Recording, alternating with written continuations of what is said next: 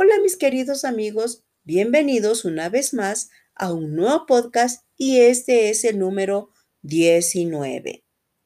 Mi nombre es Edido Ochoa y soy de Quito, Ecuador.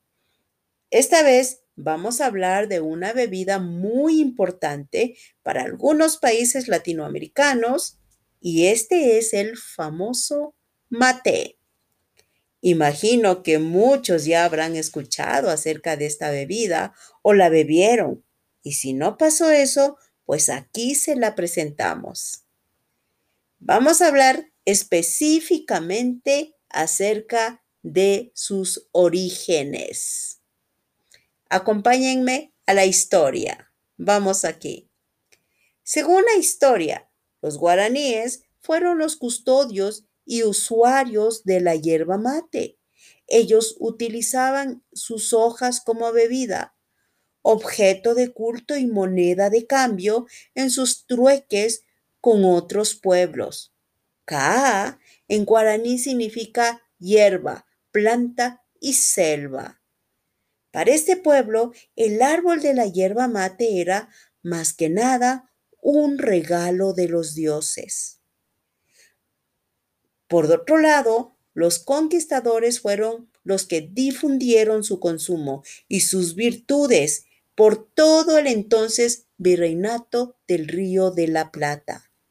Años más tarde, los jesuitas introdujeron en el cultivo, es decir, que los europeos se encargaron de su difundición.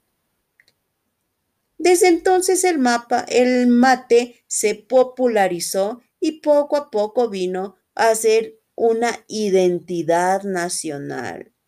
Logró tanto, ¿no? Que actualmente también es una identidad nacional, especialmente para Argentina. Hay otros países que también la beben o también tienen esta costumbre que es Paraguay y Uruguay. Se dice que era consumida también por todas las clases sociales.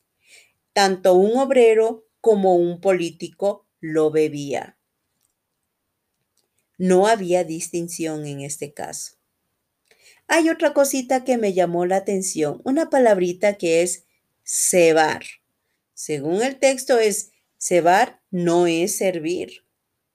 Entonces, cebar significa repartir alimentando.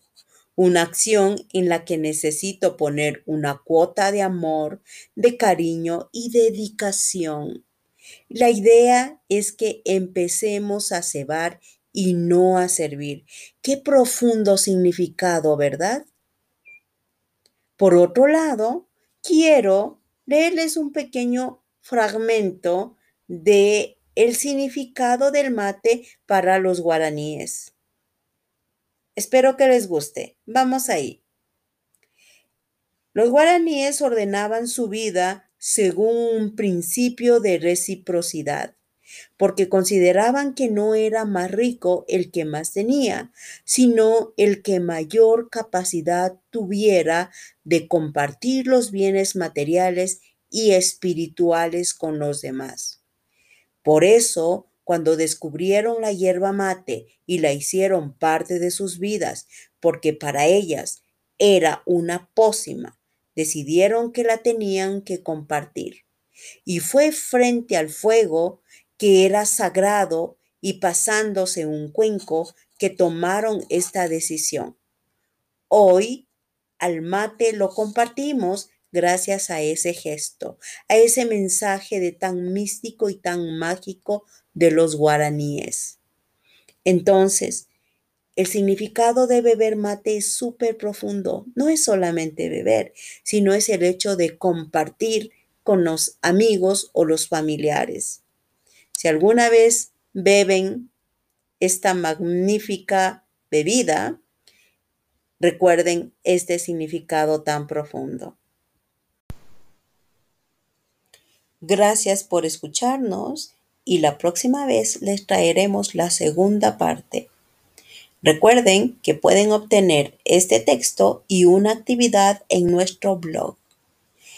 Escúchenos en Spotify, iTunes, en YouTube Instagram, Facebook y en nuestra página web que es www.expansor.com.